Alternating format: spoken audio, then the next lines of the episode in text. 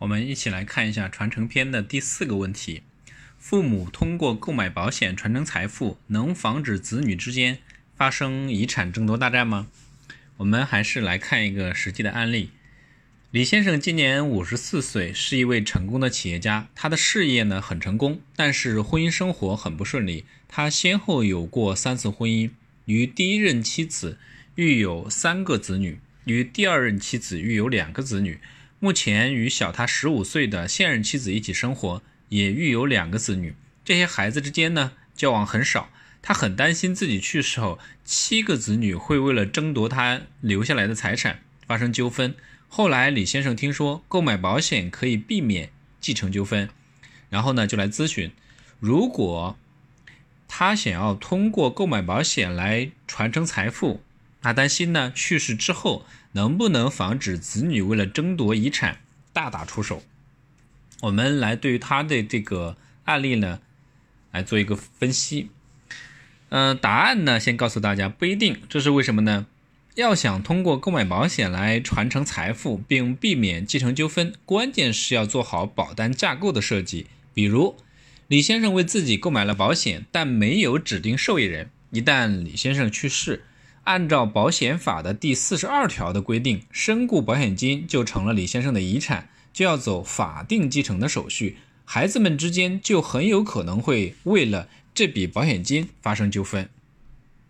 所以呢，建议李先生购买终身寿险或终身年金险，保单架构设计为投保人为李先生，被保险人呢也为李先生。受益人为李先生的七个子女，七人均为第一受益人，每人的受益份额呢为七分之一。按照以上的保单架构设计，李先生去世后，任何一个受益人向保险公司申请理赔，均不需要办理继承权公证的复杂手续。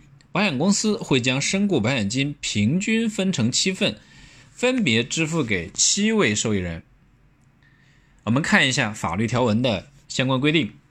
保险法的第四十二条，被保险人死亡后，有下列情形之一的，保险金作为被保险人的遗产，由保险人依照《中华人民共和国保继承法》的规定履行给付保险金的义务。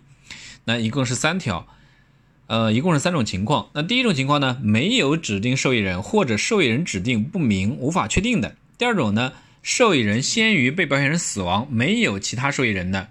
第三种情况，受益人依法丧失受益权或者放弃受益权，没有其他受益人的。同时呢，补充到，受益人与被保险人在同一事件当中死亡，且不能确定死亡先后顺序的，推定受益人死亡在先。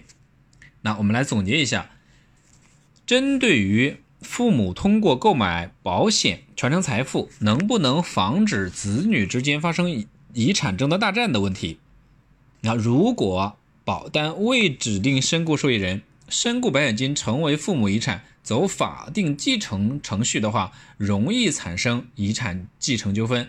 那如果说是通过保单明确指定了受益人、受受益的顺序、受益的比例的话，那保险公司呢会按照约定来进行理赔，避免这个遗产继承纠纷。那这个呢，是我们针对这个问题的分享，感谢您的收听，谢谢。